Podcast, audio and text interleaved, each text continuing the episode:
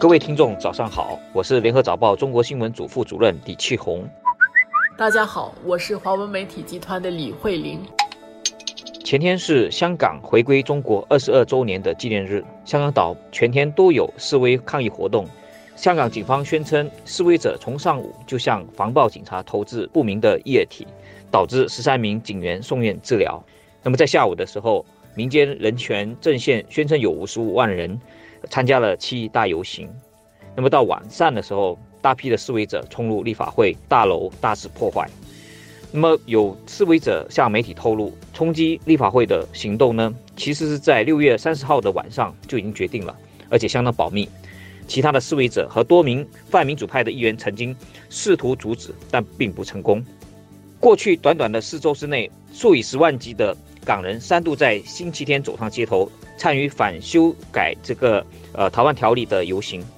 井然有序的场面，反映了绝大多数的港人都是和平理性、非暴力的，也印证了香港仍然是一个自由开放的社会。可是同一个时间，却发生了冲击立法会的这样的一种暴力事件，凸显了香港社会里边有一小撮人开始执迷于这个暴力行动。嗯，看他们这些冲击立法会的。这些人呢，他们一大群啊，头戴这个钢盔，他们手里握的那些器材，他们的那种在冲撞玻璃等等那样的一种形式，你看那个照片，看起来就是你觉得这个是肯定呃有组织的啊。现在是他什么时候组织，怎么组织，谁在组织，到底目的是什么？呃，现在似乎并不明朗啊。那么，这个会加强中共他一直有的这个说法，就是有人在指使这样的一场所谓的暴乱。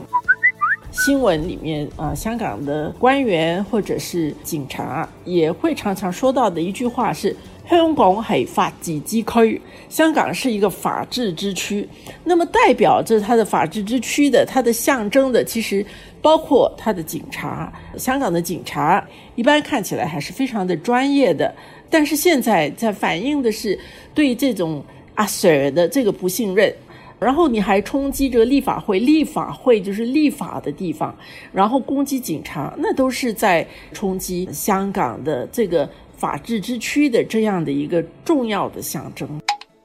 我们注意到，近年来香港的抗争行动似乎有出现年轻人不断激进化以及暴力化的这样的一种趋势。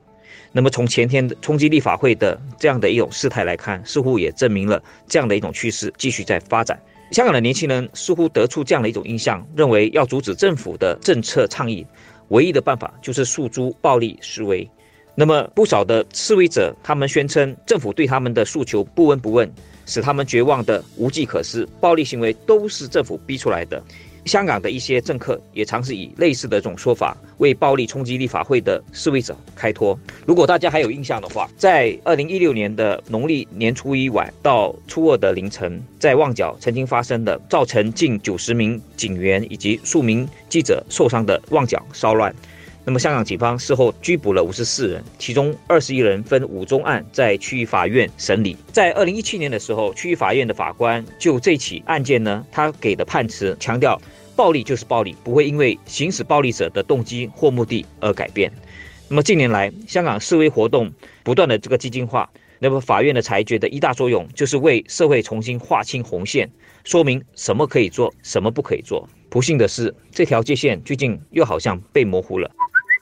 那现在下来，这个林郑月娥特首啊，他要怎么收拾残局？我想对香港人来说这个重要，但是对外面的一些人来说，其实可能已经不是那个最重要的。因为包括对于一些投资者来说，可能要从非常理性的角度去衡量他们要怎么去摆放他们的资源，他们是不是会因为香港人对香港的这样的一种自由？而增加投资，我想，呃，应该是不会。哪怕是这个支持这些和平示威的，包括欧美国家，我想他们的投资者，就是欧美的投资者，真正要把钱放进来的这些人，他们大概也会因为这样的一些举动而要衡量他们的资源。